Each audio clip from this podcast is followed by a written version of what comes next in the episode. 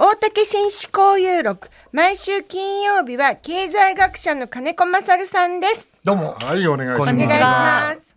えー、なんか散々、あの視聴者の中から悪口で、はい。自民党議員とか、そういうのに対して出てきてるんだけど、まあよくわかるけど、今日はまあ散々パラ僕も言ってきたんだけど、はい三代目が家業を潰すとかね、あるいは岸田さんは、なんていうの？何もなくて首相になりたいだけで、はい。中身は空っぽだとか、いろいろ言ってきたんだけど、この毎日新聞の支持率16%、すごいよね。時事通信の支持率17%で、はい。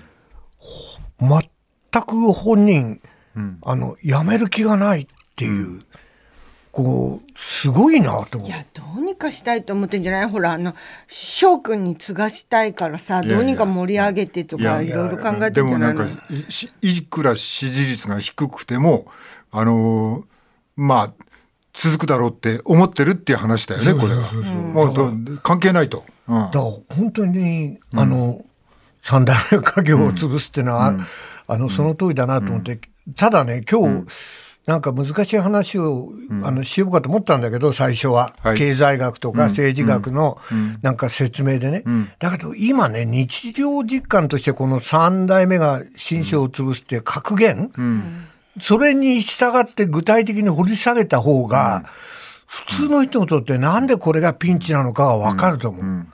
うん。潰れる、なんで、あの三代目は家業を潰すのかっていうね、はい。そのパターンを5つぐらいず挙げてっと昔から言われてるけど、そうそう。理由があるの、理由があると思う。5つぐらいパターンがあって、はいお願いします。で、一つは。ね、はい。世の中の、あの、客の変化とか、ニーズの変化とかいうものを全く踏まえないで、その、初めに創業者が作った製品に寄りかかって、もう売れなくなってんのにそれに頼り切ってる。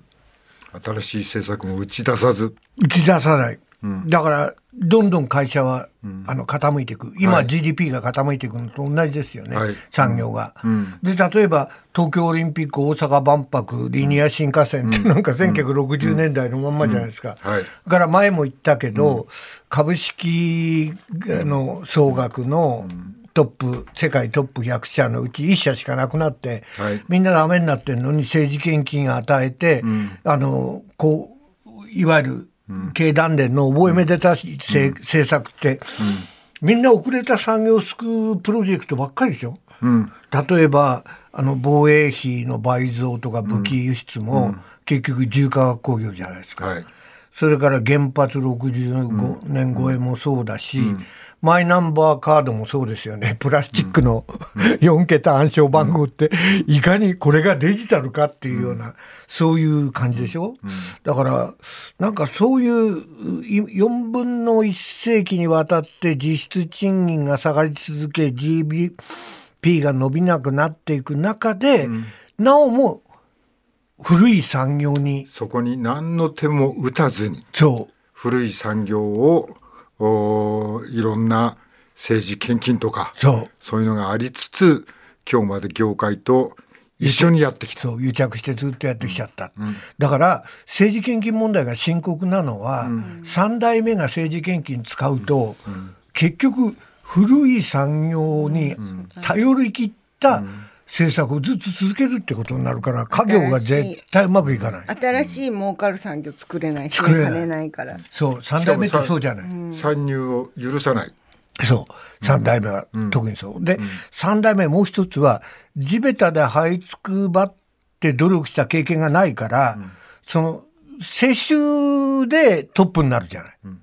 そうすると、なんていうかな、自分がトップになるのは当たり前だと思って、それでその中でトップを持続することだけがも目的になっちゃう。そうなると地べたのことがわからない。わからない。で、お家騒動なんかある党内のなんか、あの会社の中で争いがあれば、とにかく自分が地位を守るっていうことだけしか考えない。客のこと考えない。新しい製品どうするかとかいうのは考えない。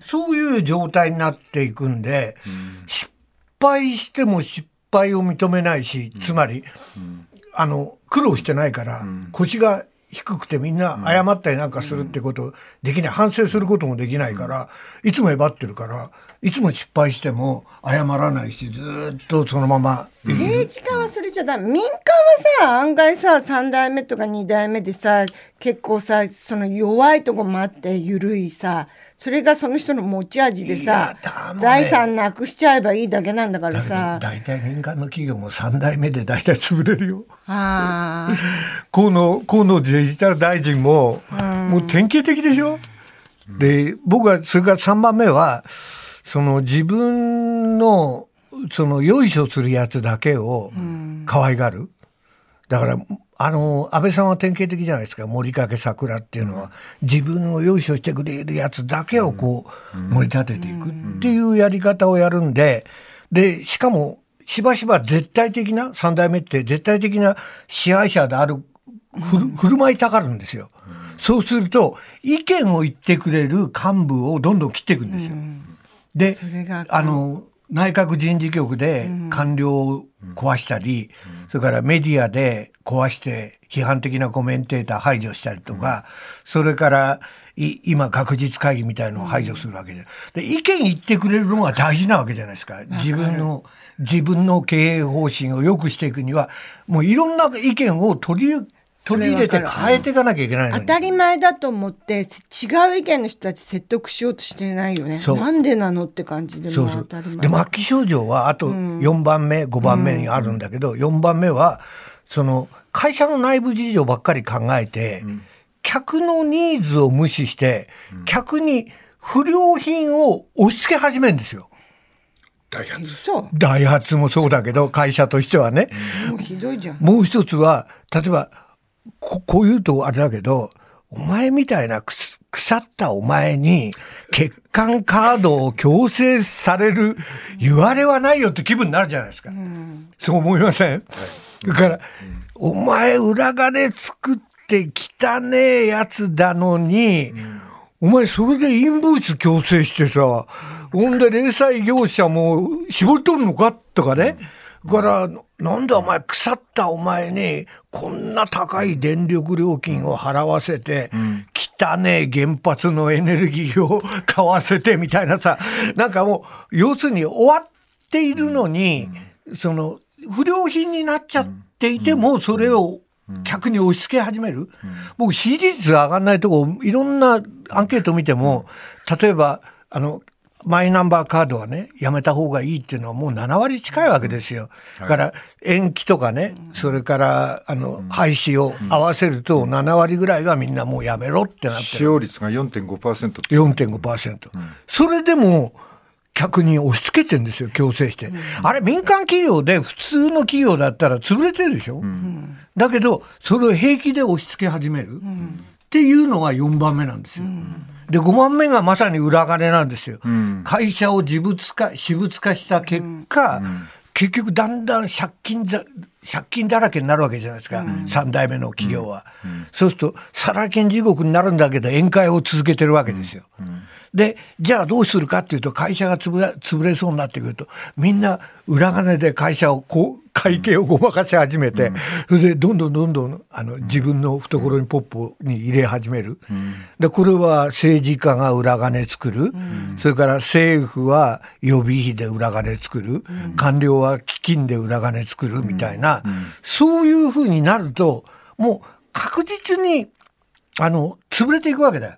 で結局ねあの会社が老舗企業がどうどうやって持っていくかっていうともともとのメインバンクが付き合いが長いから、何十年と。とメインバンクが潰すのが忍びないと、いうんで支えるわけですよ借金を。はい。ところがもうどうしようもないくらい不良債権化していくわけですよ。でこれって今の財政赤字がめっちゃくちゃな状態で、日銀に頼って、金融緩和で頼って、なんかやってるような状態。これでいいんだみたいな開き直りっていうのが、ちょっとね典型的な潰れるパターン。それでみんな裏金作ってるわけだよ。借金いわゆる借金をするだけじゃなくて借金経営なのにみんな幹部はみんな着服してる。裏金を取ってるっていう、これはもう、もう潰れんだわ。確実に潰れんだわ。潰れそうな会社を日銀があのお金出して株を持ってそうそう。うん。補填してると。そう。日銀の方がすごく始末が悪いのは普通の銀行と違うのはさ、お札すれるから、なんとか持ってるっていうのが今の状態なんですね。で僕ははい。これはねみんなあの3代目とか4代目の、そういう政治家がいる選挙区は、日本を滅ぼしてる選挙区だと。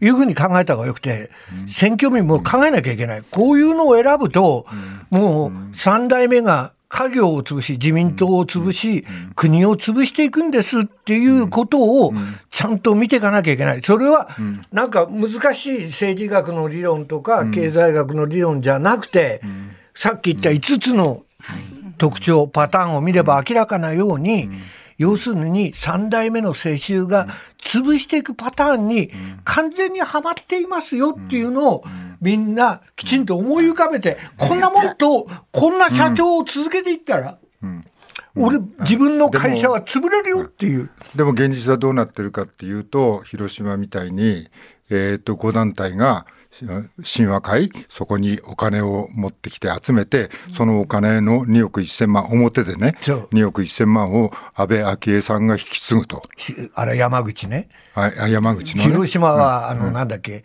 参議院議員。か、参議院議員、河合。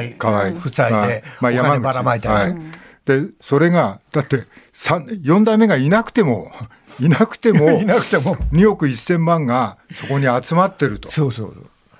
だからも、いうやいやいや、もうだから、そういう世襲の議員には、その地盤、看板とか全部あるから、ここになんかこう推推薦する人が来れば、黙って当選しちゃうわけだよね。だからきこれは近代国家じゃないでしょ、もはい、う。そういう、つまりね、不正を、不正だから起こんなきゃ、今日言いたいことは、不正だから起こんなきゃいけないじゃなくて、これは潰すパターンですと。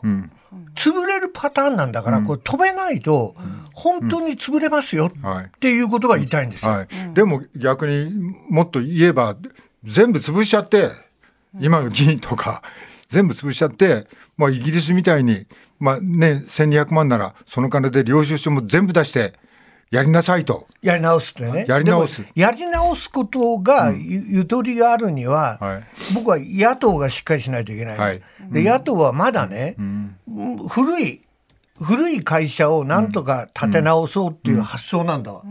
だからもう新しい会社を立ち上げないと、もう持ちませんよと。もう倒産会社は倒産で整理をして、新しい会社を作りましょうっていう、つまり政権交代のための、そのアジェンダっていうか、あアピールっていうかね。それは何だ経団連もそのなんかちょっと古い会社を守ってるっていう話になるそうそう、それもあるし、ん。その野党が、なんか野党も甘いと思うの。なるほど。その、本当の意味では新しい会社を、まあまあなんていうか、政政権交代のプログラムみたいなものを、そのきちんと作って、新しい会社を作るから、みんなもう古い会社を捨てて、こっちへ来てくれっていう強いアピールをしないと、これ救いようがないから。新しい会社を作るでも若い人に能力があるかどうかっていう問題もあるし、そう作ったからといってそれが新しい会社が参入できるかっていう問題もあるもんね。問題もあるけど、そのぐらい追い込まれてると、つまり古い会社にいいつまでもしがみついてれば、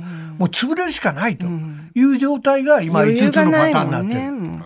ありがとうございました。金子勝さんでした。年間悪口大賞は金子先生だね。そうですか、どうも。大竹紳士交友表彰来週月曜日は常つる古谷常平さんの登場です。お知らせの後は交通情報です。